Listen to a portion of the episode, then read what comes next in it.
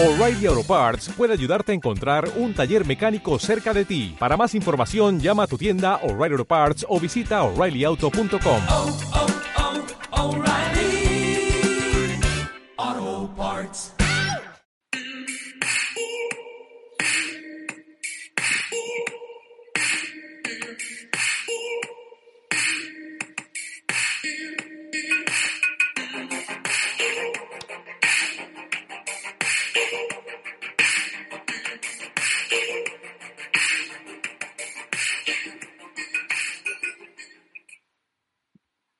y bienvenidas un día más a La Caverna, un programa con el que intentamos iluminar vuestra mente de forma entretenida y amena. Y bueno, si a estas alturas ya no sabéis quiénes somos, eh, yo soy Ana y al otro lado del teléfono tenemos a Claudia. Hola, eso es todo lo que voy a hablar porque estoy mala. Vale. Es bueno, mentira, ¿qué tal? ¿Cómo estás? Mala. no, tengo tos y ya está. ¿Qué dato curioso nos traes hoy después de beber? Perdón. Ay, Tranquila. vale. Pues os he traído. Uy, qué introducción tan cortita. Os he traído la técnica del mirroring o del espejo. ¿Sabéis lo que es? No, eso es nuevo. ¿Qué ¿Eso es, nuevo? Claudia? Pues a ver, resulta que es una técnica que se utiliza en psicología y en, y en ¿cómo se llama? Perdón, se me ha ido. Y en el, o sea, el FBI lo utiliza para negociar con secuestradores, terroristas, etcétera, pero es una técnica psicológica. Bueno, no es una técnica psicológica, simplemente está inherente en el ser humano, pero pues la han perfeccionado como para ayudarse. Básicamente es una replicación del subconsciente hacia las señales no verbales de otra persona, ¿vale? Eso es la, lo- la- la parte técnica, digamos, de la técnica. Ocurre o, o la- se puede ver en situaciones sociales que, y además sin darnos cuenta. Imitamos gestos, forma de hablar y actitud, ¿vale? Si por ejemplo estás, conoces mucho a la persona y llevas mucho tiempo, pues eso, siendo su amiga, pareja, familia, tal, pues hablas o tienes algunos gestos iguales, o cuando hablas, o haces así muchas veces, o haces eh, muchas veces porque la otra persona lo hace. Al final es cosas que se van pegando. Y realmente es una capacidad que, como he dicho, está en el ser humano y en otros animales. Y, y, por supuesto se puede entrenar y perfeccionar, que por eso es una técnica muy usada en el, en el FBI fuerzas de seguridad de todo el mundo, claro. Y bueno, ahora la están empezando a utilizar emprendedores y gurús del mindfulness y que la utilizan pues constantemente para persuadir, para negociar, para ganarse el favor de la otra persona para vender, ¿vale? Básicamente Ajá. para eso. Yo la he conocido por un libro que se llama, en castellano se llama Rompe la barrera del no, de Chris Voss. Eh, en inglés se llama Never Split the Difference, no sé muy bien por qué la traducción, pero básicamente el tipo es un, un tipo que trabajó en el FBI y que hacía eso, negociaba con terroristas, etcétera, o con secuestradores, drogadi- eh, capos de la droga y demás, y básicamente es para ganarte el favor de la otra persona.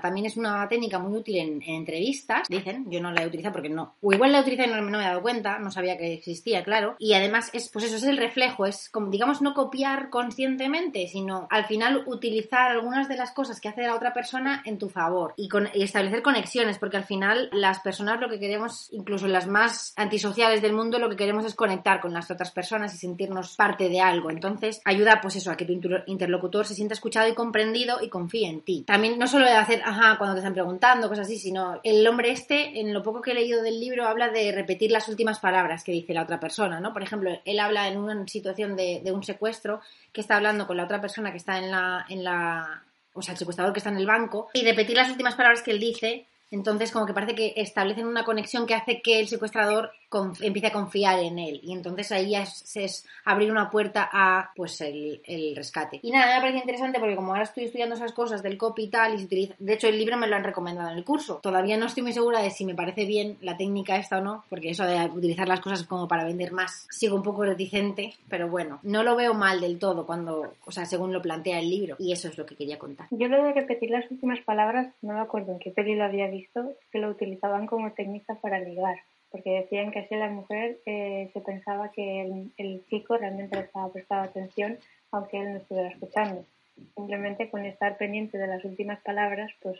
Claro, al final es entonces, eso. Cuando me has dicho eso, me he acordado de esa película. es, es el repetir, el, el hacer como hacer creer a la otra persona, ya sea verdad o no, que la estás escuchando Ah. y pues establecer la conexión para que te compre, te llevártela a la cama, etcétera, o te suelte a los rehenes. No sé, a lo mejor los psicólogos puede ser que lo utilicen y no estemos dando cuenta o no lo sepamos, porque realmente sí, es como tú dices, es una técnica que te sirve para conectar. Sí. No sé. no Para sé. abrirte y para confiar, sí. A ver, no lo veo mal del Pues- todo. Sí, esto es como Como todo, no. Es un, gran poder lleva una, gran responsabilidad. Sí, ya lo decía.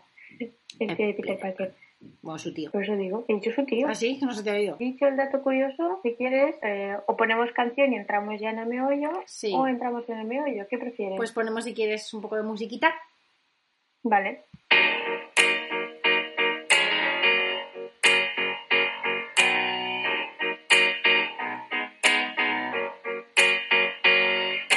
These are the reasons I drink. Reasons I tell everybody I'm fine even though I am not. These are the reasons I overdo it. I have been working since I can remember, since I was single digits. Now, even though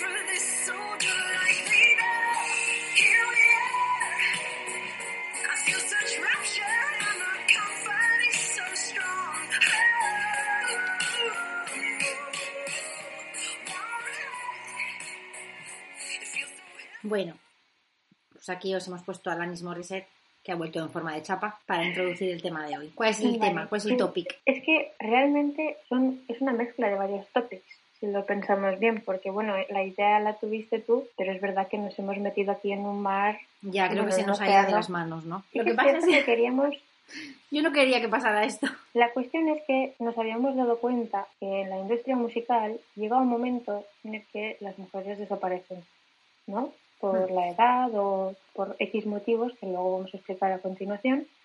Pero es que además, indagando con la industria musical, hemos descubierto eh, distintos tipos de segregación, distintos tipos de términos, que, o sea, la segregación vertical y horizontal, la sexual, y luego ya hemos entrado un poco profundizando esto, ¿no? Y bueno, hemos descubierto muchas cosas. ¿Te parece bien que la he descrito así? Porque he intentado entender un poco, Sí, pero yo lo resumiría así.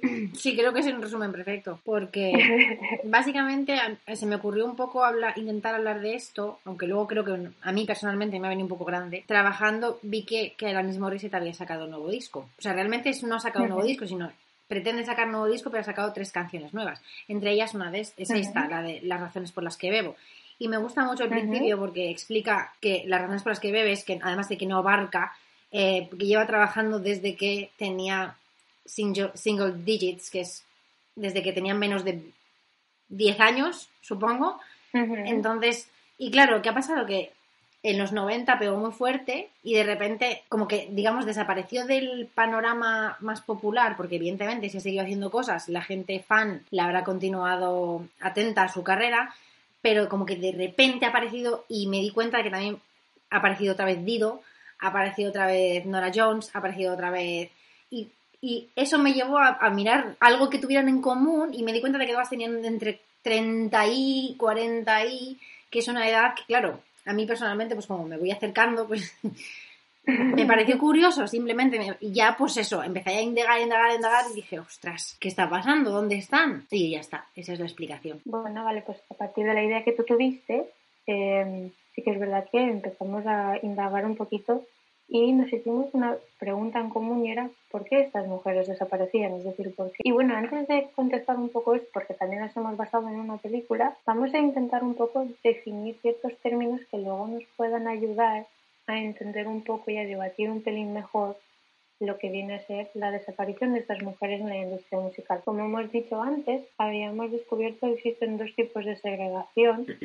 En este caso nos hemos centrado sobre todo en la sexual, que es la vertical y la horizontal. Yo intentaré definir un poquito la horizontal y luego entre las dos en común vamos a intentar tratar la vertical. En la segregación horizontal, si alguien no sabe muy bien lo que quiere decir, es que se trata de aquellas dificultades que una persona puede llegar a encontrarse o puede llegar a tener para poder acceder a determinadas profesiones o determinados trabajos. En este caso, si nos centramos, lo que veremos es que existen dos tipos de trabajos mal catalogados a mi gusto, que es el trabajo feminizado y el trabajo masculinizado. El trabajo feminizado lo que quiere decir es que te vas a encontrar con puestos en los que mayoritariamente son ocupados por mujeres. ¿Cuál es el problema de este tipo de trabajo? Que es un trabajo que siempre ha sido muy mal visto en el sentido de que está muy mal pagado, siempre lo está muy relacionado con los cuidados o tareas del hogar.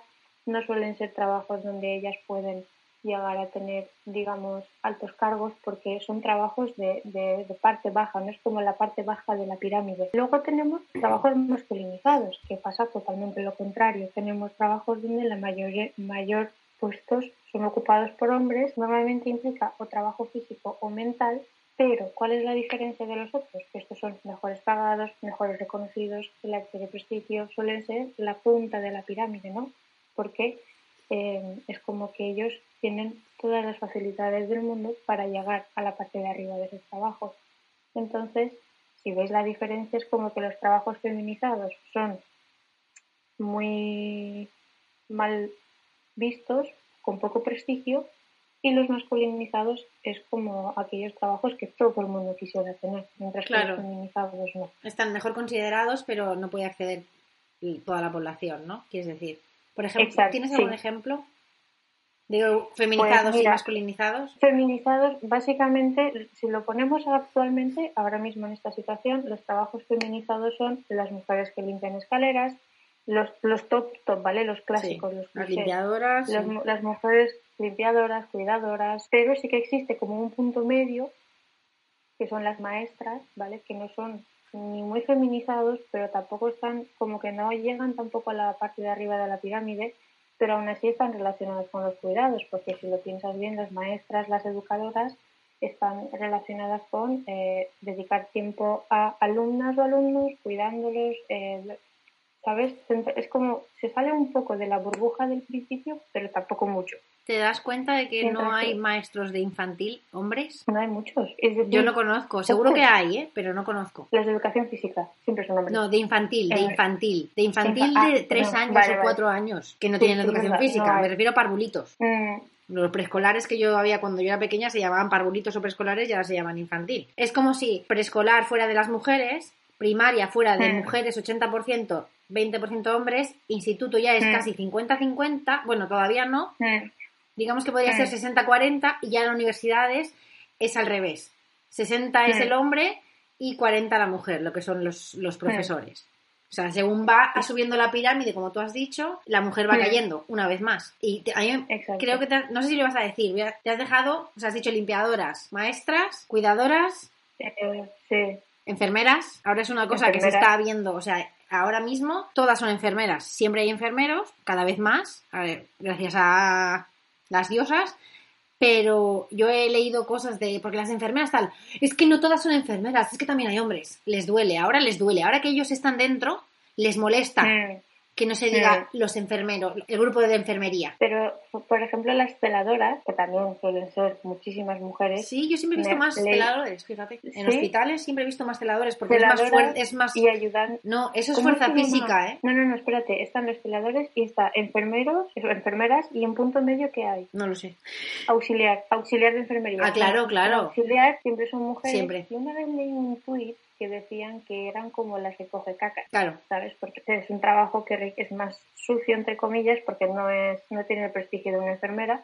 Y con todo esto del corona, de repente las auxiliares ahora como que tenían más prestigio, ¿no? Porque trabajaban de codo a codo con las enfermeras y tal, y como que ya no les veían tan así, y como Pero- las aplaudían tan bien. Yo creo que es todo de prestigio No sé. de boquilla, tía. Sí, por supuesto. O sea, al final claro. el- el- los sanitarios, el grupo de esta enfermería se está llevando toda la mierda y al final son, pues eso, los últimos monos, igual que las limpiadoras. Porque, por ejemplo, una cosa que a mí me llama mucho la atención es que en Inglaterra, en sitios grandes, en plan, pues centros comerciales, tiendas muy grandes, el grupo de limpieza son hombres. ¿Por qué? Porque se limpia por la noche o muy pronto por la mañana. Y entonces, como es muy peligroso, en las tiendas suelen preferir coger a hombres o a plantillas o a cuadrillas de más hombres que mujeres para que los hombres protejan a las mujeres. Yo, yo lo vi, por ejemplo, cuando trabajaba en Decathlon, había igual una limpiadora y, y- y cinco limpiadores. Qué curioso. Y era porque tienen Pues que abrir la puerta, tienen que abrir la tienda, tienen que cerrarla, entonces eso conlleva mucha seguridad. Curioso. Que ahora hablando de Pues es seguridad, curioso. por ejemplo, en, el, en, en, el, eh, en seguridad la mayoría son hombres. Sí, suele haber algunas, Pero Sí, mi madre tiene una amiga que es seg- segurata, pero es la única persona que conozco mujer segurata. Pero mira, si te acuerdas el año pasado cuando fuimos al FIT, Mm. había una señora. Había varias, que claro. Que, que a mí, por ejemplo, me imponía mucho más respeto a ella que ellos. No sé por qué, no sé por qué. Yo la Porque, veía a ella. porque y- ella va a hacer su trabajo y ellos si pueden flirtean. Claro, es posi- sí, seguramente. Claro, ella cuando se me acercó a mirarme y tal, fue como, uff, me dio más. A mí me dio más seguridad porque además es que como ponen a las mujeres para cachear a las mujeres, Sí. no me, o sea, igual que en los aeropuertos, evidentemente tienes una mujer segurata que es la que, porque a mí siempre, yo siempre pito, sea por el botón del pantalón o por un collar o por mierdas, entonces siempre me acaban cacheando. Entonces, evidentemente, A mí la última vez que me pitó fue porque tenía una caja de test y pensaron que era cocaína. pero entonces pido tu maleta, no tú. Yo pito yo, mi cuerpo pita cuando paso por el, Claro, el pero arco. aún así me pararon, me cachearon, me, me hicieron el test de drogas, toda mi familia riéndose en mi puta cara, yo con cara de pánico. Eso te pasa solo la primera vez que te da. horrible. Luego ya nunca te da miedo. Cuando te tocan el pelo y las tetas, te dejas de tener miedo. Claro, porque te tocan el sujetador a ver si llevas escondido algo. A mí no me, pues fíjate que no me, no me hicieron eso. Pues entonces que me ganas. Es que la primera vez que me pasó, todo el mundo me estaba mirando y fue como, ¡ay, Dios mío! ¿Por qué a mí? Vale, vamos a seguir. Pues eh, de la misma manera que hemos dicho, trabajos feminizados en los masculinizados, ¿cuántas mujeres conoces tú que estén trabajando en la obra que no sea para limpiar después? Pues O- he conocido a una chica que me ha dicho que ella era obrera, no tengo por qué dudar de su palabra, pero no la conozco más que de una vez, entonces... Y me chocó muchísimo. Yo creo que te debí poner una cara de gilipollas, porque además es que pensé, ¿tú? Porque es que es, es, es alta, es más alta que yo y súper delgadita. Pensé, ¿tú? Como, como... Mm. Y me sentí fatal después, claro, pero no pude evitar pensar, "Ah, ¿por qué? ¿Por qué ibas a querer porque no, trabajar estamos, ahí? porque no estamos acostumbradas. Al igual que, por ejemplo, en las fábricas, es verdad que mayoritariamente son hombres, mujeres hay muy pocas, y si, por ejemplo, ya tiramos para altos cargos, más para arriba, digamos, que ya mujeres prácticamente Claro. no vas a encontrar. No. Otros tipos de trabajos, pues mm, es también, por ejemplo, en el ámbito de las ciencias, como que es muy masculinizado. Somos pocas mujeres las que estamos, digamos, las que intentan hacerse hueco, ¿no? Porque parece que, mientras que, por ejemplo, en la rama humanística parece que haya más mujeres que hombres, tampoco hay ahí, ahí, excepto lo que tú dices, como que en las universidades, al menos yo, por ejemplo, cuando hice humanidades, sí que es verdad que en la rama filosófica había muchas más mujeres, pero en la rama historia, arte, más hombres. Sí, no sé. Sí. Yo creo que había, estaba muy repartido en mi, sí, claro, en mi, en mi facultad había muchísimas carreras y no te sé decir. Pero yo me acuerdo que en Mm. filología inglesa éramos, pues igual éramos 15 en clase, 13 éramos mujeres, había dos hombres y fíjate qué casualidad y qué curioso que es una cosa que estaba pensando es que en muchísimos, en la, en la educación siempre parece que estamos más mujer, las mujeres estudiando, pero al final quien triunfa siempre es el hombre. Porque en mi, de mi clase, de esos 15 personas, dos hombres, hasta donde yo sé, de toda la clase, solo uno de ellos está petándolo en el campo nuestro. Y es, claro, es un- el no hombre, el hombre, ¿sabes? Yo no lo sé, pero sí que es verdad que me fijé sobre todo en profesores y profesoras. La gran mayoría que tenían humanidades en historia eran más hombres. En filosofía, sobre todo en la parte relacionada con el género y con la interculturalidad, la paz y todo esto, eran más mujeres que hombres. En alumnos, yo recuerdo que éramos más mujeres en mi clase y éramos ocho o nueve, tampoco éramos muchos, sobre todo finales de ya tirando para cuarto año. Y en historia, creo, creo, no me acuerdo porque ya estábamos como separados, pero me parece que habían más hombres. Teníamos más compañeros allí que en mi clase. No lo sé. Ya. No sé. Habría que sacar no datos, sí. quién lo ha petado y quién no. pero ya- Claro, es que en mi clase, como éramos muy pocos, pues eso más o menos Mm, se puede saber. más. A ver, yo no, no, no te lo puedo decir con ciencia cierta, ciencia cierta porque no tengo el contacto con todo el mundo, pero por lo que te van contando y la gente, ay, fulanito y menganita, pues es... Bien, vale, pues esto sería lo que viene a ser la parte de segregación horizontal, ¿vale? Luego ya sí que es verdad que tenemos la vertical, que esa ya la vamos a intentar tratar las dos. ¿Quieres definirla tú o quieres que la defina yo? Sí, la puedo definir yo si quieres. A ver, de una manera así más fácil de entender, hay un anuncio que saca, no sé exactamente quién lo hizo hace unos años, que es una carrera de obstáculos entre un hombre y una mujer. Y empiezan los dos en el mismo punto. Y los dos van en chándal, van preparados y se supone que están los dos igual de preparados, ¿vale? Han, han- han entrenado lo mismo. La diferencia es que nada más empezar, ella, ella ya empieza corriendo en tacones. Entonces ahí ya está el primer obstáculo, ¿vale? Aparte es una carrera de obstáculos que los dos tienen igual que saltar las vallas, pero ella va en tacones. Y al poco de empezar a correr, le ponen un bebé en los brazos mientras que a él le dan agua. Y al poco de seguir corriendo, en la otra mano le dan una bolsa de la compra. Y entonces y siguen corriendo. Y entonces a él le dan unos papeles para que firme y ella no tiene manos para firmar. Entonces se le cae la compra al suelo. Entonces él se adelanta, se adelanta, se adelanta y al final ella nunca llega a la meta. Entonces básicamente esto es la segregación vertical. Son dificultades para poderse desarrollar profesionalmente. Menos salario para las mujeres, trabajos a tiempo parcial. Entonces todo esto además se acentúa si la mujer pertenece a algún grupo étnico, religioso diferente a la norma establecida, ¿vale? Ya no te digo nada si encima tiene alguna diversidad funcional, cognitiva, todo ese básicamente es obstáculos que se nos ponen por delante, porque yo una vez hablaba con una persona, con, con un amigo y me decía, ay, pero si tú has estudiado lo mismo que, que yo, por ejemplo, y empezamos y tenemos la misma preparación, ¿quién, ¿por qué me estás negando que tú puedes llegar a ser directora igual que yo? Y yo le dije, bueno, pues porque a mí para empezar no, igual me van a preguntar que si me voy a quedar embarazada, igual ya no me contratan, e igual mm, sí que me contratan pero me pagan menos, igual además de pagarme menos tengo el bebé y tengo que pedirme tiempo parcial porque yo tengo que encargarme del bebé, cuando vuelvo ya alguien me ha quitado el puesto, probablemente un hombre más joven, al final, entonces evidentemente mientras que él llegaría a la cima, pues yo estaría a medio camino, siempre. Mm. Y esto, esto, mira, me está pasando, o sea, hablando con una amiga últimamente, hablábamos de que mm, la educación que nos han dado, digamos, la educación social que nos han dado de "Ah, tú puedes hacer todo lo que te propongas. Claro, ese, ese discurso solo funciona para los hombres, porque siempre va a haber alguien que les haga la cama, la comida, les cuide a los hijos y les compre la ropa y se la planche.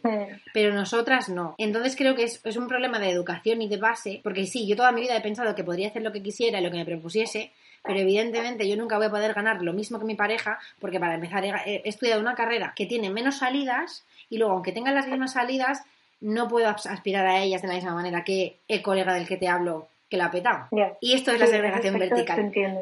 Y aún así tenemos que dar gracias porque somos eh, mujeres blancas caucásicas del primer mundo, occidentales. Y aún así, o sea, no tenemos derecho realmente a quejarnos. Sí, ya. Entre comillas, Entiendo ¿vale? Es- es ironía. lo que quieres decir. Y ya está. Vale, pues dentro de esa segregación vertical nos habíamos quedado como cuatro, o sea, apuntamos cuatro términos que consideramos que eran importantes. Luego sí que es verdad que surgieron dos más, comentaremos, que es el techo de cristal, suelo pegajoso, precipicio de cristal y pared ma- maternal. He de decir que antes de esto yo conocía techo de cristal y suelo pegajoso. Hmm. Los otros dos los descubrí ahora cuando los, nos pusimos a, a investigar. ¿Quieres definir tu techo de cristal y luego comentamos dos términos que surgieron a partir de ese? Es, mira, yo en realidad he juntado el techo de cristal y el precipicio de cristal para, para que se entienda mejor. Si quieres lo, lo digo Vale. ya. El, el techo de cristal, a ver, son todo metáforas que utilizamos para no llamar a las cosas por su nombre, ¿vale? Que es que nos joden vivas. Hagamos lo que queramos hacer.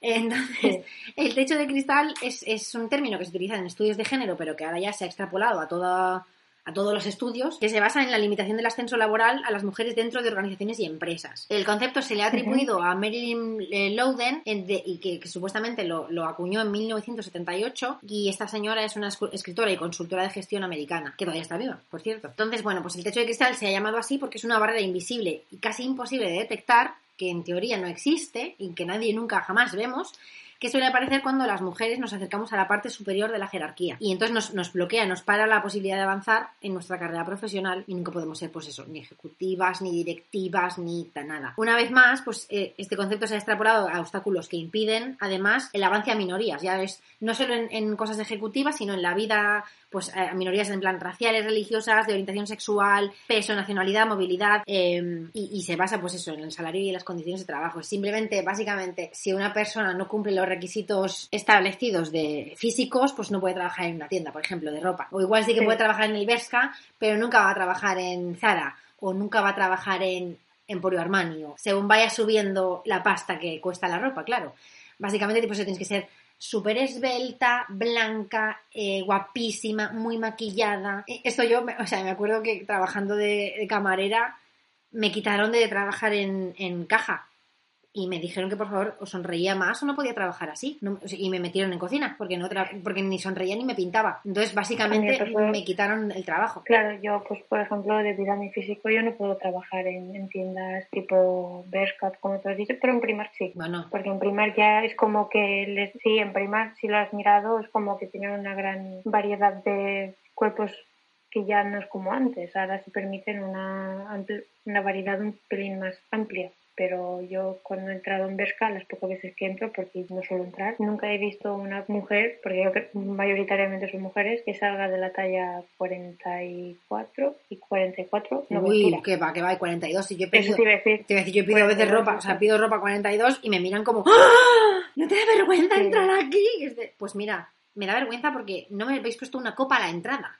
Porque con esta puta música no se puede venir a comprar ropa, chica. Pero dices, los hombres que hay en las tiendas estas, ya desde en Berska, dices, ¿pero estos? ¿De dónde se han escapado? ¿De qué pase de modelos se creen que salen? Porque encima es que no son guapos, pero se lo creen. Y, y aparte entran en otra etiqueta que la gran mayoría de veces es como que si es homosexual mejor porque es como que se aproxima más a las mujeres. Otro cliché, otro... Es que es otro, ¿sabes? es otro, es otro obstáculo también. Sí, sí, sí, sí, sí.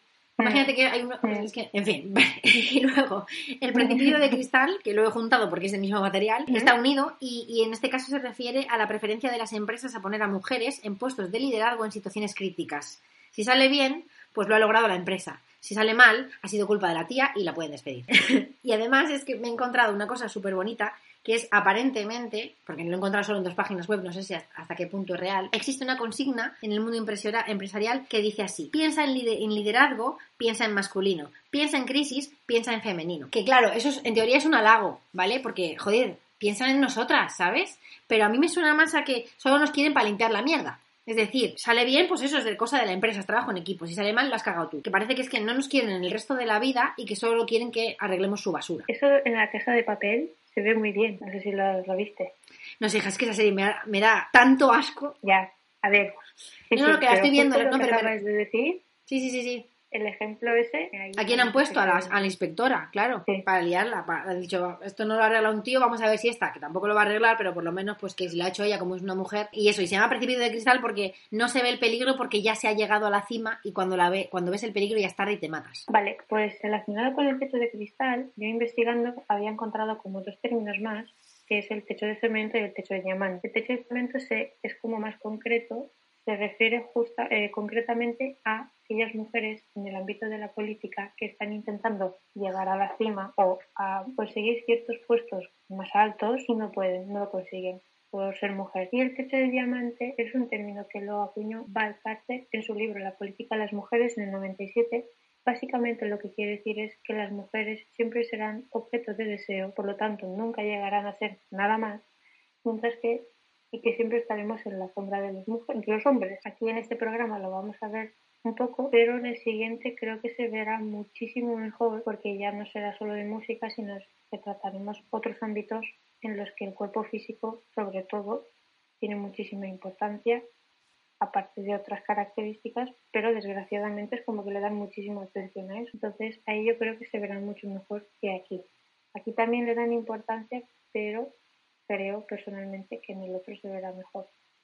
Así Mm. lo dejamos ahí caer un poquito Mm. de que será el, nuevo- el próximo programa. Y eh, pues suelo pegajoso. ¿El suelo pegajoso? Es un término que normalmente suele estar relacionado con el cuidado de la vida familiar y el hogar y básicamente es un imp- impedimento para las mujeres para desarrollarse profesionalmente. Es decir, de, como tú misma lo has dicho, ¿no? Cuando empiezas la carrera, los dos empiezan en el mismo sitio, pero de repente ella pues tiene un niño en brazos, tiene la compra, no tiene, no puede firmar porque se le cae todo, pues eso es suelo pegajoso. Básicamente la definición es esa, ¿no? Que nunca podremos como avanzar o desarrollarnos porque es como que siempre tenemos los pies pegados, siempre hay algo que nos retiene. Ya Mm. no es solo el hecho de avanzar, subir, sino que no podemos siquiera Dar el primer paso. Eso se ve muy bien también, se puede ver en minorías también. Mm, O sea, es, muy, está- es muy obvio en las mujeres, pero para mí personalmente es muy, mucho más obvio en minorías. Mm. Y a mí me vino a la mente con este término,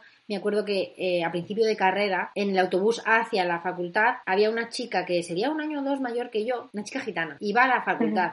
Bueno, aquello era un revuelo de... ¡Ah! La deja su padre estudiar, qué bien, qué suerte. Le deja, perdón. Y claro, al final no dejas de ser racista, porque así es como te ha educado la sociedad y todavía no has empezado a deconstruirte, pero piensas, esta chica está atrapada simplemente por su, su etnia y su, y su vida, no sabes si va a poder llegar a algo por sus propios méritos. Mm. Porque hay algo que siempre va a retener, que es pues el color de piel, eh, su, su familia o aunque no quiera su familia. O sea, de hecho, su familia la- le apoyaba mogollón, porque yo la conozco a esa chica y Nosotros teníamos un alumno, o sea, en último año de carrera había un chico gitano que estaba también sacándose la carrera y yo no sé por qué siempre tuve la sensación que le trataban como de tontico, ¿no? En el sentido de qué bien que ha llegado aquí, pero cuando él hablaba, o porque no coincidíamos mucho, pero cuando hablaba o lo que sea, decía, ay, mira, este chico qué listo es, como que, ¿sabes? como que asombraba a la gente que pudiera Sí. llegar a ser algo. Ya, es Exacto. súper injusto. Es que es asqueroso, no es injusto, es asqueroso. Que seamos así. Ya, pero mira. Y nos queda el último, que es la pared maternal, que también yo lo desconocía. Y hay que dejar claro que no es lo mismo que techo de cristal, que básicamente la pared maternal es un límite que impide a una mujer evolucionar en su ámbito profesional simplemente por la posibilidad de ser madre. Ya. Se parece mucho a techo de cristal, pero hay que entender que aquí se refiere concretamente a lo que tú dijiste antes, ¿no? Cuando hablaste que dijiste, yo no voy a poder llegar a lo mismo que tú porque como voy a poder ser madre en un futuro, me van a poner un tope. Claro. Pues esa es la pared maternal. O sea, estaría dentro del techo de cristal, quieres decir, ¿no? Al final Sí, es, es pero un así- obstáculo, sí. Mm, En techo de cristal podrían ser muchos más factores, no es- este podría ser uno de ellos, pero no es concretamente, mientras que en pared maternal se refiere solamente a esto, es decir, como yo como mujer, de- si yo dejo entender que en un futuro voy a ser madre, me van a poner ese tope. Pero incluso, porque- aunque no quieras serlo, porque para empezar, creo Sí. que es ilegal que en una entrevista te pregunten si tienes deseos o tienes intención de ser madre. Mm, Pero es que, aunque no lo vayas a ser, simplemente por ser mujer y tener, mm, y además tener útero, ya piensan, ah, va a ser madre, ah, nos va a dejar tirados, ah, no va a rendir igual, ah, no la contratamos. sí, Y ya está. Tal cual, básicamente es que es lo mismo, es eso. Pues si quieres, Podemos ya luego vamos, terminar ponemos este ya una canción y después vamos a entrar en lo que viene a ser la industria musical y intentar contestar el por qué las mujeres desaparecemos a partir de los 40 en la música. Ok, pues vamos allá.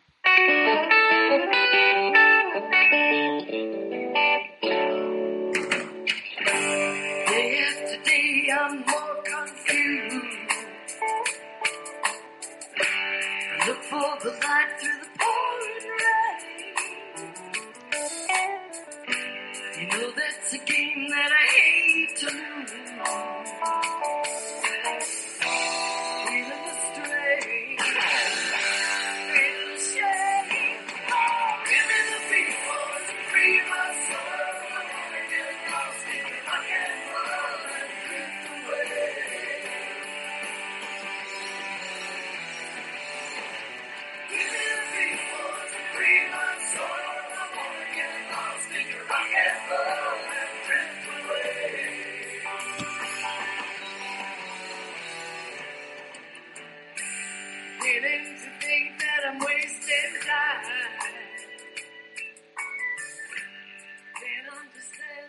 Bueno, Ana, cuéntanos por qué has elegido esta canción.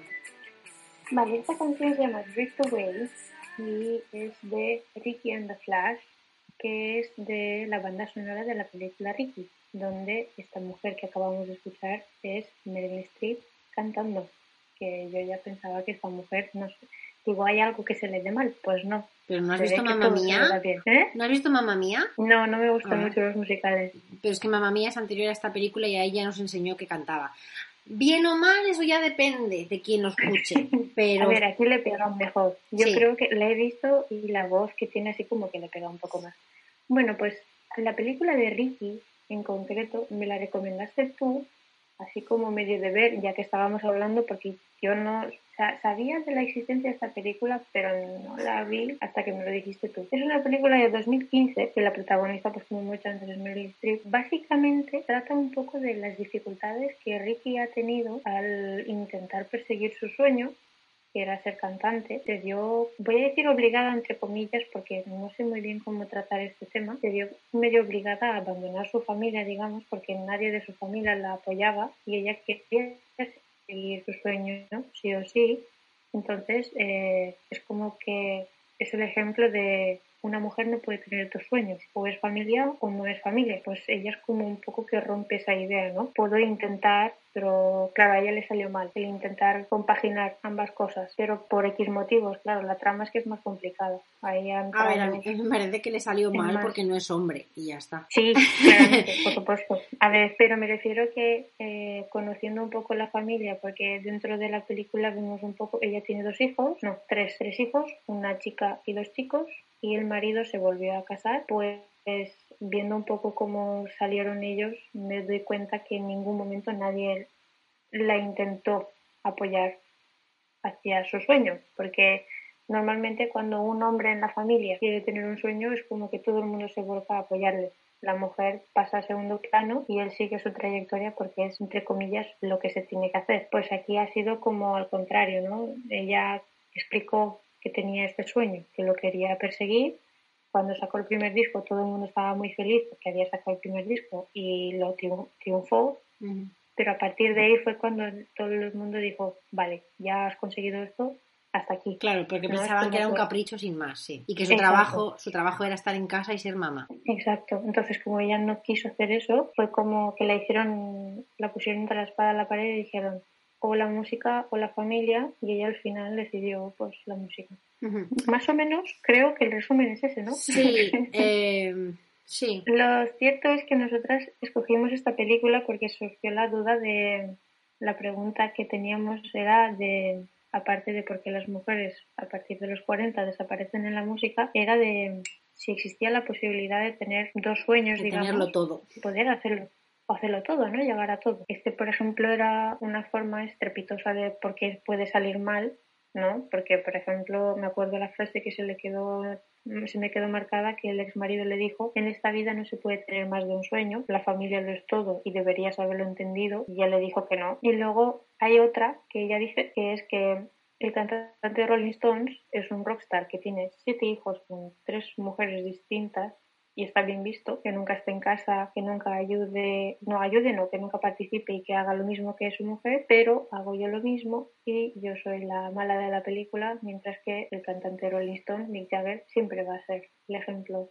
del sueño de un Ro- artista de sexo, rock. drogas y rock and roll. Mm. Sí, pasa, lo hemos visto en mil películas, pero porque son Sí. un, un vago reflejo de la realidad. En, en La cuerda floja de, de Johnny Cash y en las vidas de Elvis y etcétera, pues oye, él es el rockstar, se va de gira, se lo pasa muy bien, vuelve a casa y su mujer y su familia siempre están esperándole con los brazos abiertos. Mm. Pero si lo hace una mujer.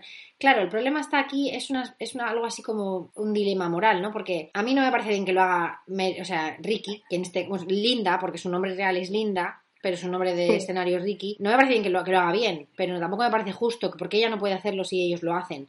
Lo cual me lleva a pensar, es que tampoco deberían hacerlo ellos. Claro, por ejemplo, el- su ex marido triunfó porque su segunda mujer, él se vuelve a casar, su segunda mujer ha eh, cogido el papel de ama de casa. Su, su, sí. su marido, ¿en, ¿a qué se dedicaba? Es que no me acuerdo. Es que lo vi hace mucho, porque dices, triunfó, triunfó, pero ¿qué, ¿triunfó de qué? Es que me parece que en ningún momento... Según he dicho, tal. triunfó, me he acordado, triunfó, triunfó patinando.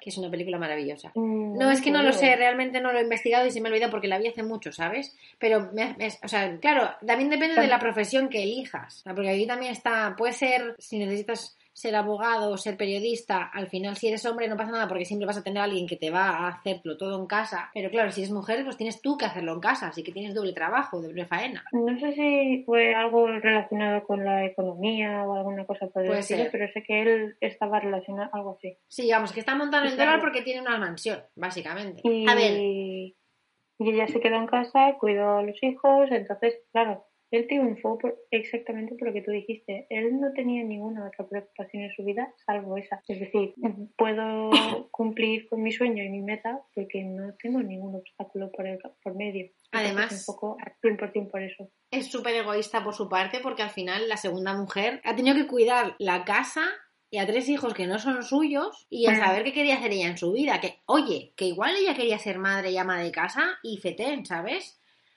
Pero como que parece un poco impuesto, ¿no? Cuando ellas, ellas dos se encuentran, porque tienen una conversación en la que la segunda mujer, que ahora mismo no me lo- La segunda no mujer que flipa es, es eh, actriz de, de Broadway, ¿sabes? Es cantante y Sí. ha ganado premios. Y salió en el spin-off de Anatomía de Grey. Ah, también. idea. Ahora que lo dices me Le- suena su cara. Dime, dime. No, no, no.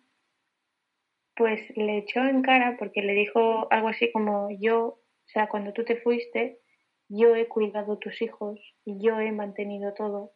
Yo te mandaba regalos del Día de la Madre y tú no has hecho nada. Es como que ella misma se puso ese papel porque se encontró en esa situación, pero no creo... No, es no creo que sea culpa de Ricky. porque quisiera. Claro, pero no creo que sea culpa de Ricky. No tiene tampoco la otra derecho a pedir, a echarle Sí, en sí, cara sí. nada, ¿sabes? Exactamente, por eso digo que tú te has encontrado con este percal, Y lo has aceptado. exacto, pero nadie te dijo, has de hacerlo. Claro. ¿sabes? Mm.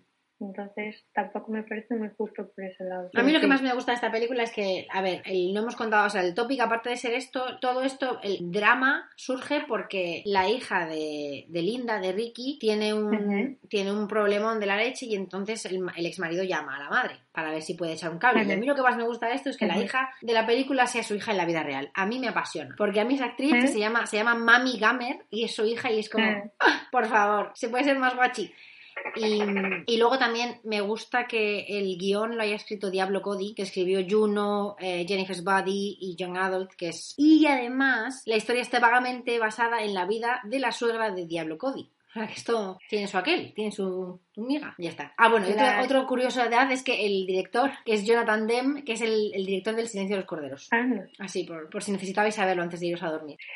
Vale, bueno, también en la trama relata un poco como ella en su momento lo, o sea, tuvo fama porque sacó un disco, un, un disco, un disco, lo hizo bastante bien tal, pero con el tiempo fue como su fama fue bajando y ahora ella se dedicaba solamente a cantar en bares con el grupo, ¿no? Que es el de Ricky and the Flash. Sí, y al final... Entonces ahí es donde su- surge la pregunta de qué es lo que pasa cuando una mujer deja de, o sea, qué es lo que hace que una mujer deje de tener éxito en la música, porque si lo miramos bien, nosotras hicimos como una lista de mujeres que todavía tengan muchísimo éxito, ah, están como rondando los 30, y- pero no mucho. Por ejemplo, yo que sé, el primer ejemplo que me viene a la cabeza ahora, Rihanna o Britney Spears o Beyoncé. Claro, pero vete, vete ya- a nombres que sean no, que no sea música pop, ¿sabes? Vete más Claro. a que no sea un, un género musical que tenga mucho tal. Vete al country, vete al rap, Mm. ¿cómo se llama? Vete al folk y ahí la cosa decae, ¿sabes? Sí, sí, por supuesto, pero también lo que quería decir es, por ejemplo, eh, Ma- Madonna.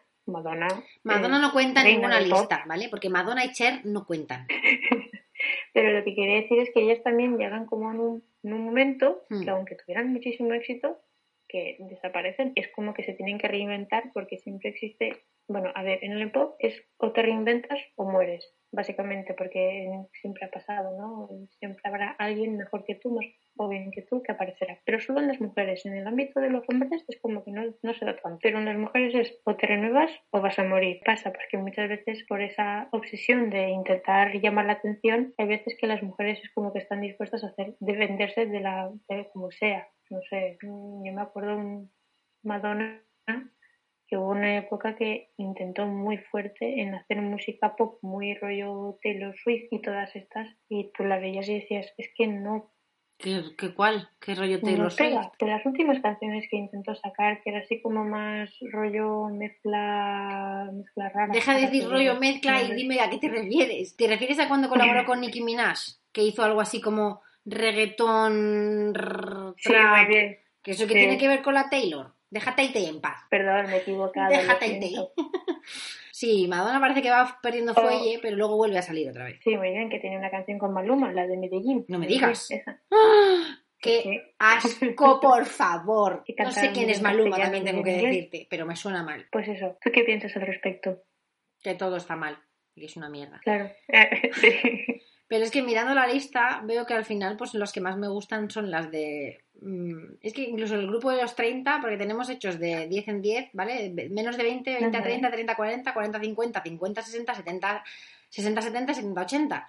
Entonces, claro, Por ejemplo, yo soy incapaz de pensar gente, o sea, mujeres solistas, porque todos estamos hablando de mujeres solistas, ¿vale? No de grupos, porque de grupos sí que hay Mm. más, pero de mujeres solistas de menores de 20 años, que la única que hemos sacado ha sido la Billie Eilish y de milagro, porque no la he escuchado en mi vida, una vez creo. Pero de 20 a 30, hasta- o sea, a partir de los 25 voy conociendo más gente, pero si no, tampoco sé. Y de hecho, claro, yo me conozco más a las de 30 a 40, luego ahí hay un gap, hay un huequito, y luego tenemos Mm. en los 40, por ejemplo, a partir de Melanie C, o sea, Melanie C, la de las Spice Girls, que esa ha triunfado muchísimo, solista, dices, pero estas mujeres, ¿por qué no siguen sacando música? Que dices, sí que la siguen sacando, pero ya no la ponen en la radio, porque ya no son guapas y jóvenes. Exacto, eso es lo que iba a decir, justo lo has dicho tú. Pero también el término guapa es simplemente porque la industria es como que crea un prototipo muy concreto de, ¿sabes? Y a partir de ahí no te puedes salir. Yo me acuerdo, por ejemplo, Nelly Furtado, no sé si lo recuerdas, pero hace 10 años a lo mejor o así, Nelly Furtado estaba en todos los sitios, tenía single tras single y estaba en los 30. Y Nelly Furtado al principio no la conocía casi nadie porque era así como muy hippie, tenía un rollo muy alternativo. Pero porque tenía un rollo muy folk y una vez que se metió al mundo pop Sí, y al mundo comercial es cuando ya empezó a pegarle. Y luego intentó salirse y ya está. Ya no, no hace nada. Se ha acabado su vida. sí, además me acuerdo que ella trabajaba mucho con Timbaland, que en su momento fue el Pitbull, el productor de esa época. Tú sabes que yo pensaba que- uno, Yo pensaba que Timbaland era, era Justin Timberlake, tía. No, pues es como que cada X tiempo hay un productor que siempre sale en todos los sitios. Fue Timbaland, luego fue Pitbull, luego el William este de... ¡Uh, de- es verdad! En Black Eyed Peas. Es verdad. Muy bien. Pues Nelly Furtado se ve que Timbaland eh, la- le gustó el rollo, lo que sea, y hizo un montón de singles con ella. Sí, la Promiscuous. Girl, que es. Muy bien. Y cuando es lo que tú dices, cuando intentó despegarse de él, que además te- tenía un tenía un disco que cantaba en castellano. Ah, yo lo tengo. Ese disco ese disco no creo que lo petara mucho porque ahí fue cuando dejó de escucharse de, de Sí. Furtado. Creo que ese fue su último disco y a partir de ya no se supo nada más de ella. Es que no es muy bueno. A mí me gusta más en inglés, pero claro, eso ya para gustos. Es igual que. Jennifer López. Jennifer López puede cantar lo que quiera en castellano, que no mola tanto como en inglés. Es verdad. Además, no sé si sabes la historia, que ella antes de separarse de Marc Anthony, Marc Anthony le, le- la machacaba mucho porque no cantaba en castellano. Pero pues no sabe hablarlo. Ella, ella dice que sí que sabe, pero no mucho. Entonces, ¿Tú lo has visto, eh, has visto en bueno, entrevistas? ¿Sí he visto qué? Que si se lo has visto en entrevistas hablando en castellano, es como, mira, Jenny, déjalo estar, ya te ponemos traductor. Yo creo que, porque de hecho Jennifer sacó al principio de esto, sacó un... En el primer disco tiene un par de canciones en castellano, o tres. Mm. Y luego sacó uno en castellano, que fue un fiasco, porque... Y entonces de vez en cuando va sacando... digo. Pues de vez en cuando va sacando alguna cancioncita, pero que no, que no es su idioma natal, o sea, su madre sí que lo habla, pero ella pues evidentemente no. Entonces, no pasa nada, es tu pérdida, Es déjalo que, estar. Claro, es Jenny from the Bronx, eh, de cómo era, The Block. Es que no, no. Claro, no sé, sí, no- tienes raíces muy bien. Porque me gusta mucho lo de, no, es que es la, la artista latina más... No, mira, perdona, es americana. Ha, ha ha cumplido el sueño americano. Sus padres la, la han llevado a Estados Unidos, ella nació en Estados Unidos y es americana. Entonces, Mm, otra cosa es que me dices, yo qué sé, esto va a sonar muy feo, ¿vale? Pero yo que sé, me dices Gloria Estefan, que también al final se ha acabado america- americanizando, pero bueno, es más tal. O es que Shakira, ¿vale? muy bien. Me parece a mí que Shakira es mucho más latina que la Jennifer López. No sé. Simplemente porque sus, sus raíces y, y su origen, de verdad. Y la Jennifer López es al final es cumplir el sueño americano para los latinos, como para vendérselo, ¿sabes? No sé. Que yo a, la- a Jennifer la quiero un montón, ¿eh? O sea, yo tengo, tengo cuatro o cinco discos suyos comprados, de verdad, no, no descargados. La quiero muchísimo. Pero me parece un poco hipocritilla. Yo, a ver, yo la, le tengo aprecio porque en mi casa cuando era más a teenagers escuchaba, cuando era más pequeña también. Sí que es verdad que yo tuve mi fase emo, que ahí dije no mucho a pop, me metí así como en cosas más oscuras, pero luego ya cuando salí un poco de ello, sí que es verdad que he visto como que J-Lo pasaba lo mismo, ¿no? Que siempre intentaba renovarse de alguna forma para seguir estando en, en el mercado. Britney, por ejemplo, sí que es cierto que ella, me parece que ella está como, estuvo en Las Vegas trabajando y ahí es cuando dejó un poco de, de existir, digamos, porque se centró solo en ese proyecto. Ahora no sé qué está haciendo, pero lo mismo. Yo creo que ahora Es está intentando no volverse loca. Más. Mm, mm. Pero no sé si va a sacar. Ha sacado eh, una foto de su disco de 2015, creo, de Glory, como una especie de alterna- foto alternativa, pero música No parece que tenga pinta de. Claro, ahora la cosa está bastante para ETA. Si no eres un poco alternativa de música en el sentido de do it yourself, que lo haces en casa, ¿sabes? Pues Mm. parece que evidentemente la cosa está bastante para ETA. Yo lo que sí que me gustaría comentar, a ver también un poco tu opinión, eh, el ámbito pop rap femenino, por ejemplo Cardi B o, o Nicki Minaj, que son como las que más así en Estados Unidos la petan. Luego hay algunas más pequeñitas, pero las que, digamos, las dos reinas, además es que ha habido un, un conflicto muy feo entre ellas dos. Eh, ¿Qué piensas, por ejemplo, cuando copian ese carácter masculino y lo llevan escudándose que es feminismo, por ejemplo, ¿vale? Porque Cardi B lo hizo mucho y Nicki Minaj, Nicki Minaj sobre todo. Y claro, escuchas sus letras y dices, es que es machismo puro. Entonces, la pregunta es, ¿realmente es feminista? Es que no sé, no, es una cosa que siempre me ha, me ha, me ha metido en un debate interno. Entonces, no sé cómo llevarlo o qué pensar de ello. Yo que como no ¿Tú las qué he escuchado piensas? nunca, no puedo opinar. Porque no, de hecho Cardi B no sé qué, qué- no le pongo cara, no sé quién es. O sea, Eh, conscientemente sé que Nicki Minaj sé lo que canta, sé que, pero Cardi B no he escuchado conscientemente una canción en mi vida. vale, ¿has Y aparte es que no me, de- no me gusta mucho ese tipo de música, también tengo que decir. ¿Has visto la película de J-Lo que hace de bailarina? Lamentablemente sí. Vale, pues una de la hay una que es así moren- morena de piel, es que ella es puertorriqueña, Sí. que sale también, pues una así que tiene un culo enorme, porque Cardi B destaca pues su, Puede su ser, pandero. puede ser, no sé. Bueno, pues ellas dos, eh, claro, Nicki Minaj salió primero, tuvo un éxito brutal. Muchas cantantes del pop, por ejemplo Ariana Grande, tuvo, ha tenido un par de colaboraciones con ella y tal, y destacó muchísimo Uf, porque. Adquirió la el mismo carácter masculino, pero lo llevó al femenino. Es decir, letras pues muy desagradables, digamos, en el sentido de muy sexualizadas, muy hablando de esos temas, muy de, por ejemplo, yo qué sé, él me domina y yo le dejo, cosas así, o de él me paga y a mí no me importa. Pero luego apareció Cardi B, que Cardi B fue bailarina en su vida real, eh, igual que en la de película de Hustlers, Stripper, quieres y decir. ella cuando... Sí. Y cuando ella se metió en el mundo de la música, ella ya estaba forrada. Es decir, ella se metió porque ella quiso, no porque buscaba dinero ni sueño ni nada, sino que ella ya tenía pasta, ya no sabía, digamos que siempre quiso meterse en la música, pero como ya tuvo dinero y tal, se metió. Y lo petó muchísimo. Y claro, Nicki Minaj eh, intentó hacer como un conflicto, lo típico conflictos entre raperos que pasa mucho entre los hombres, lo intentó hacer con Cardi B, pero lo llevó a un nivel muy feo y se ve que acabaron peleándose de una forma brutal y, y muy fea. Es como que no había competición sana, ¿no? sino que ya fue directo a, a atacar o a llevarlo feo. Pero bueno, es una de esas cosas que siempre, nunca he tenido muy claro qué pensar al respecto.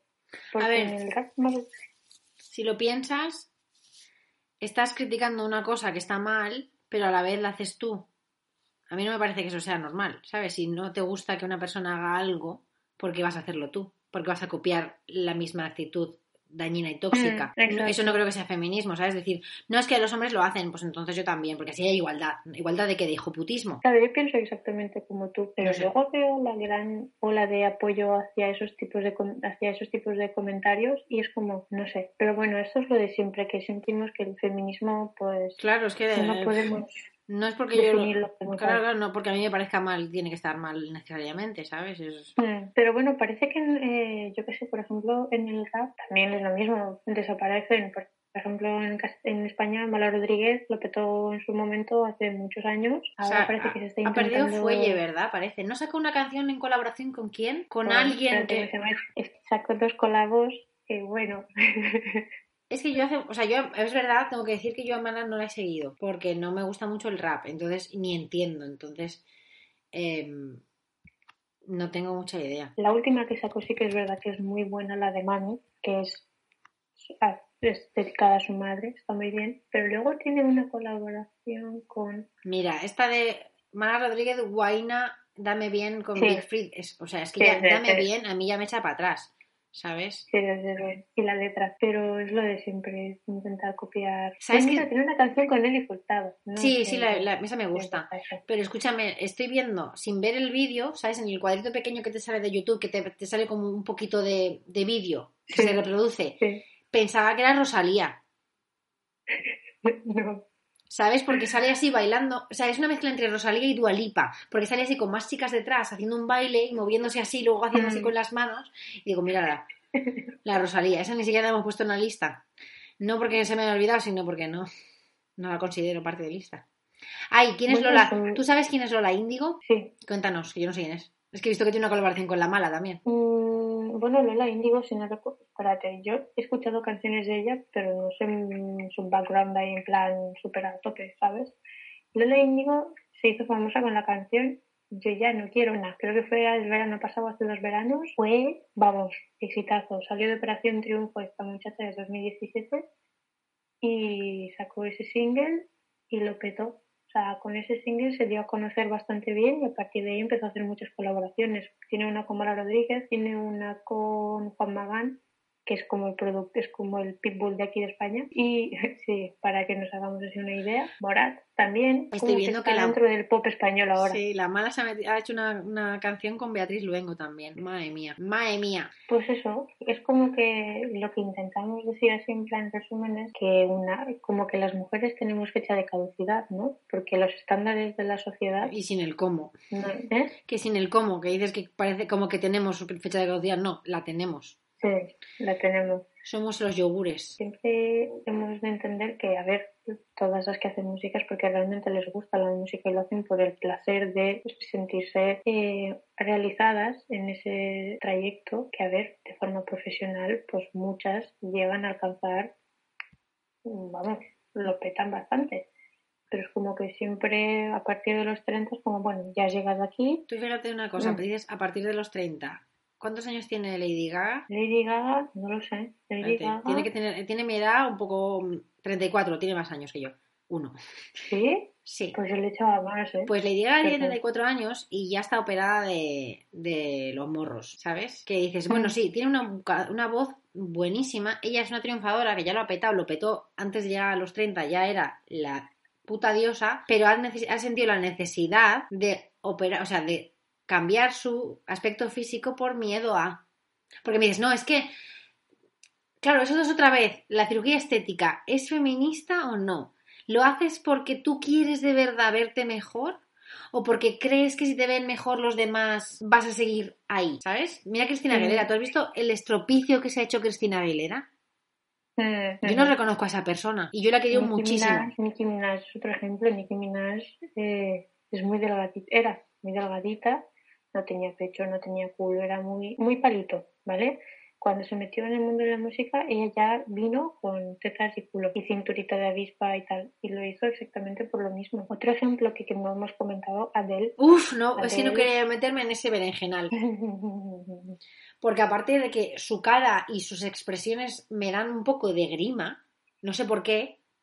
Porque cuando además hace cosas se le notan muchísimo los tendones, que parece que lo hace como para, ense- para demostrar. O sea, me gustaría pensar desde mi punto de vista de que a esta mujer no le importa una puta mierda mi opinión, evidentemente, y que no la conozco de nada, pero me gustaría pensar que de verdad ese cambio tan radical y drástico lo ha hecho porque de verdad lo necesitaba por su salud. Porque si, si no, no lo puedo entender. O sea, tan bestia. Yo ya creo de- que no ha sido por salud. a mí me parece que ha sido claramente por el que dirán el, el- el- la, la, la fachada. Yo no sé por qué, a ver, espero equivocarme de verdad, pero yo creo que la han presionado. Yo creo que ha sentido, ha, ha sufrido la presión, porque, bueno, Adele antes, con el cuerpo que tenía, ya ganó Oscars, ganó gr- Grammys, de todo, Lo ganó de todo, todo, lo de todo, todo. sí. Pero aún así, eh, sé que ella, cuando se quedó embarazada, la presionaron a hacerse un cambio de look, adelgazó, dijo que lo pasó muy mal, pero adelgazó, luego volvió a engordar, luego volvió a pasar otra vez, y ahora es como que ya ha sido, el cambio drástico ha sido este, ¿no? Porque ahora se ha quedado en, lo que la sociedad Sí, sí, sí, es una vez una perfecto y eh, imagen ideal. Y, y lo más terrible, a mí lo que me parece horrible, horrible, es leer lo guapa que está. Mm, Y lo feliz que parece. A ver, Mm. señores, que, que tiene hambre, ¿vale? Que tiene una cara que le hace falta una hamburguesa. Eso va a empezar. Y para terminar, o sea, no, es que no, no puedo hablar porque evidentemente no tengo ni idea de lo que estoy hablando, pero es que ver las fotos, te lo juro que me dan grima.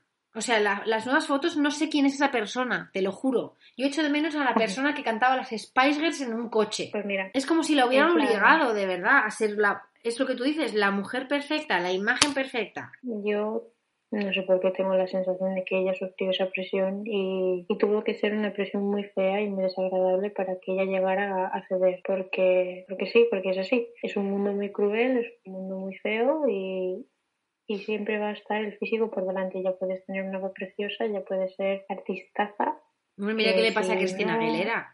Cristina Aguilera tiene, la- tiene un cuerpo yo-yo. El de joven era muy, muy, muy, muy, muy delgada. Mm. Lo dejó con su marido, entró en depresión y en mil historias más que nadie conoce porque eso es muy privado. Y engordó muchísimo. Luego adelgazó Mm. muchísimo otra vez. Luego volvió a Mm. engordar.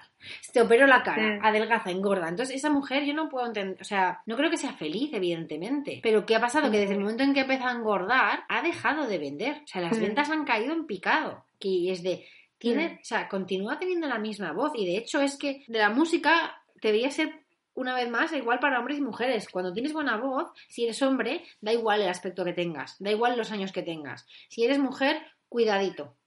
Con lo que comes, con lo que te pones, con lo que dices. Adele vez dijo que desafortunadamente la música ya no se hace para el oído, sino para la vista. Y tiene toda la razón, ¿eh? Sí, tal cual. Porque además cada Porque vez... pues, lo importante es lo que te transmite con la voz, no lo que te tras...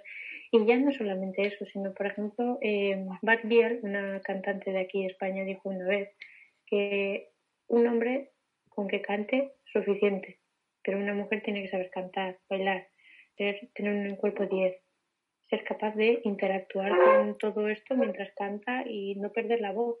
No, no, no, claro, Porque- tienes que saber de todo. Tú mira, joder, Pink, que hace Sí. acrobacias reales. Que a esta mujer, vale, a ella le gusta y ella lo ha elegido. Pero, ¿quién te dice a ti que sí? Porque además Pink no, tiene un estilo que es comercial a medias. Y Entonces, tiene un cuerpo no normativo. ¿eh? exacto. ¿Quién te dice a ti si no hicieras esas acrobacias igual no vendería tanto? Que ojalá que sí, pero... En, un- en una entrevista dijo que para salir en la canción de Marmalade, que salía con Cristina Aguilera, Sí, que todas estaban dijo, muy bien, dijo que no la iban a meter, no la querían meter, porque dijo que su cuerpo no cumplía con... Claro, no quedaba bien en un corsé. sensual, erótica, no sé qué, y que daba igual la voz que tenía y, y Pink dijo que as- ella dijo, por mis narices que yo salgo, y hizo todo lo posible para salir Claro que sí, porque ella quería salir en esa canción. claro que sí. Es un temazo que además, pues... Mira, que sí, que mal. Todo mal, Ana, todo mal. Y todo mal. Y al final esto se extrapola a la, la cuarentena otra vez. A mí cada vez que la gente se me queja de "Ah, es que estoy engordando muchísimo. eh". O sea, ahora mismo tu- tu- la preocupación principal de todo el mundo es Mm, engordar o adelgazar. Y lo peor, ¿sabes qué es? Que aunque estamos diciendo esto y no queremos, yo personalmente no quiero pensar en eso, está todo el día ahí, en el subconsciente. mm, Haz ejercicio, no comas tanto, no sé qué. Que es de, mira, chaval, es lo que decía un tuit que las playas van a seguir abiertas. Y dejan entrar a todo el mundo. O sea, es que, Yo y que somos sí que carne. muchísimo. Por ejemplo, debido a las decisiones que yo tomé y, y los cambios que estoy sufriendo, no sufriendo, no, estoy estás- realizando porque claro. los estoy haciendo yo porque quiero, las opiniones y los piropos que me hacen ahora es como, bueno, pues, por ejemplo, me gusta mucho el de, ay, qué preciosa estás ahora. Ay, sí. Ese es... Pero ese además, yo no sé si, yo lo he oído durante toda mi adolescencia, ya hacia mí o hacia mis amigas, siempre mujeres.